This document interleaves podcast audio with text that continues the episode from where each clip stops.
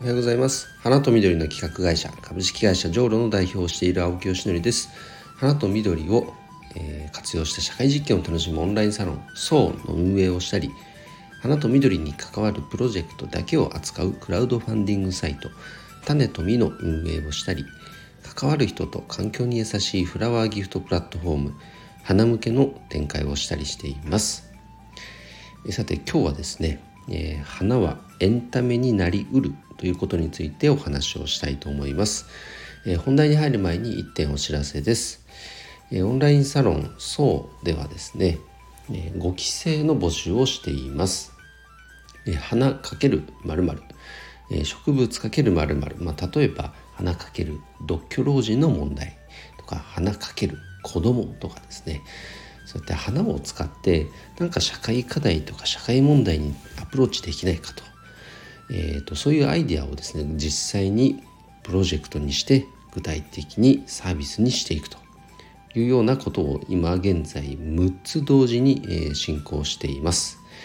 でもちろんねこうやってプロジェクトを立ち上げなきゃいけないかって言われたらそういうことではなく、えーと、そのどんどんね進んでいくプロジェクトをこう眺めているっていうだけでももちろん OK です。えーと、関わり方はね、えー、自由ですので、えー、初月まずは無料で、え、ご参加いただくことが可能です。で2ヶ月目からはねいいなと思ったらそのまま継続していただくと、え、有料と3000円になりますけども、え、まあいいやと思ったら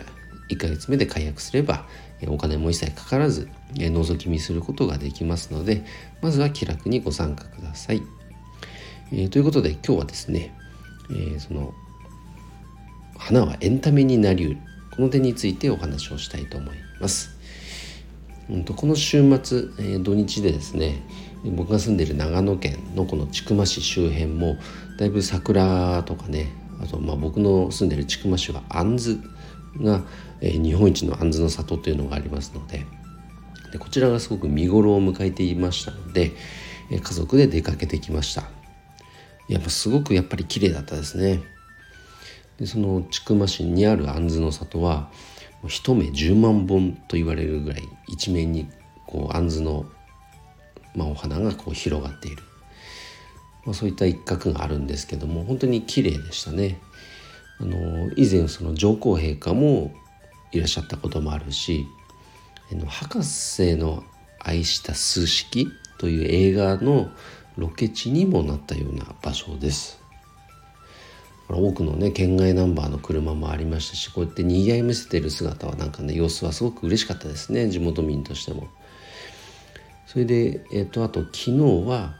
えっと、お隣の上田市にある上田城跡公園の桜を見に行ってきましたこちらも大にぎわいでしたねなんか若干長野県でも今コロナの感染者数がなんかやや増えてる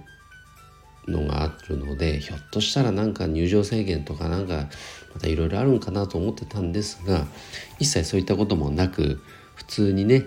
あのもちろんマスクは皆さんしてましたけどあの特にそういった制限もなく楽しめたのですごく良かったですね。なんか久々でしたねああいう様子は。うん嬉しかったですね。でそういったねやっぱ花見の様子を見てやっぱり改めて思ったのはあなんかお花の力ってすごいなって思いましたねまあすごく乱暴な言い方ですけど言ってしまえばお花はただそこに咲くことしかできないわけですからね、でその季節によってね桜だったらこの季節にしか咲くことができないわけです。でそのただ咲いたっていうだけなんですけどもそれに対してやっぱ人がこう魅力を感じて集ってで写真を撮ったり動画を撮ったり人によってはなんかそれに合わせてね洋服をねなんか衣装を着てなんかこうその場に参加したりとか引きつけるわけじゃないですか。お花がただ咲くというだけで。これってなんかすごいなってやっぱ思いましたね。でこれだけ多くの人を引きつけるわけですから見方を変えればこれってエンタメになりうるんじゃないかななんてぼんやり感じたりもしています例えばこうね桜のお祭りとか、まあ、杏だったら杏の祭りこういったいわゆる花祭りがあるわけですけどそこで何かもう一工夫二工夫があってもいいんじゃないかなってやっぱそういう視点で見ちゃったりもするんですよ。なんかよくあるまあ屋台が出てでそれはそれで味わいがあっていいんですけどもそれ以外の何かっていうものがうん、まあ、僕の感じからすると若干乏しい、まあ、毎年変わり映えしないという感想を、まあ、どうしても抱いてしまうのでここはもうちょっと何か工夫の余地はあるような気はしてますね。うん、だから、まあ、実行委員会のね皆さんが毎年いろいろ考えてくださってると思うんですけどもこういうところと何かいずれはねお仕事をなんかできるようなね